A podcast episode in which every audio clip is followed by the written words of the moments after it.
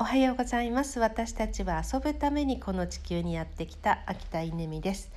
えー、月曜日の朝ですね私はなかなかエンジンがかからなくてすごいスロースタートなんですけど、えー、今もソファーに寝転びながら録音してます、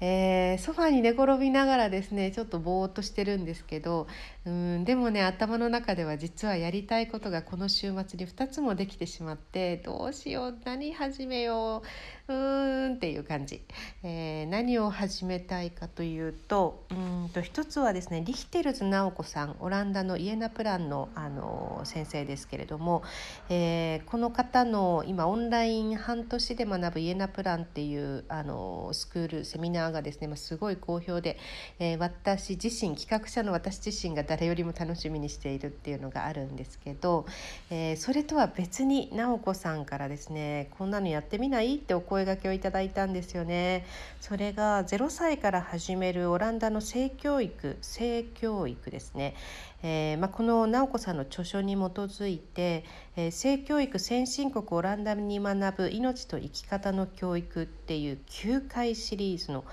あーこれ今の日本にむっちゃ必要なやつじゃんっていう内容なんですよね。うんオランダの性教育ってなんかもう日本の性教育とあまりにも違いすぎてなんだろう日本の人たちがもう想像もできないうん。なんていうのかな。本当にね知らないことだらけなんですよね。いやこれはすっごいインパクトを持って教育関係者に伝わるんじゃないかなと思う、えー、そんな企画が一つ。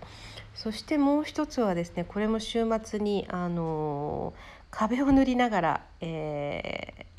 ー、岩村のね壁を塗りながら、えーと、とずっと耳学習で聞いていたうん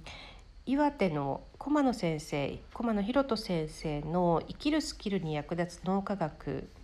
うん、という著書があるんですけど、えー、っと脳科学の話その脳科学で幸せを解く話、えー、あと脳科学をコーチングに、まあ、どう役立てるかっていう話。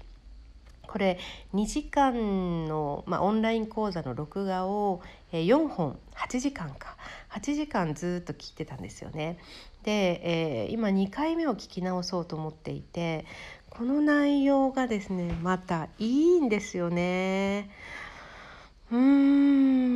まあ、コーチングをなりわいにするっていう、まあ、そういうあのグループがあるんですけど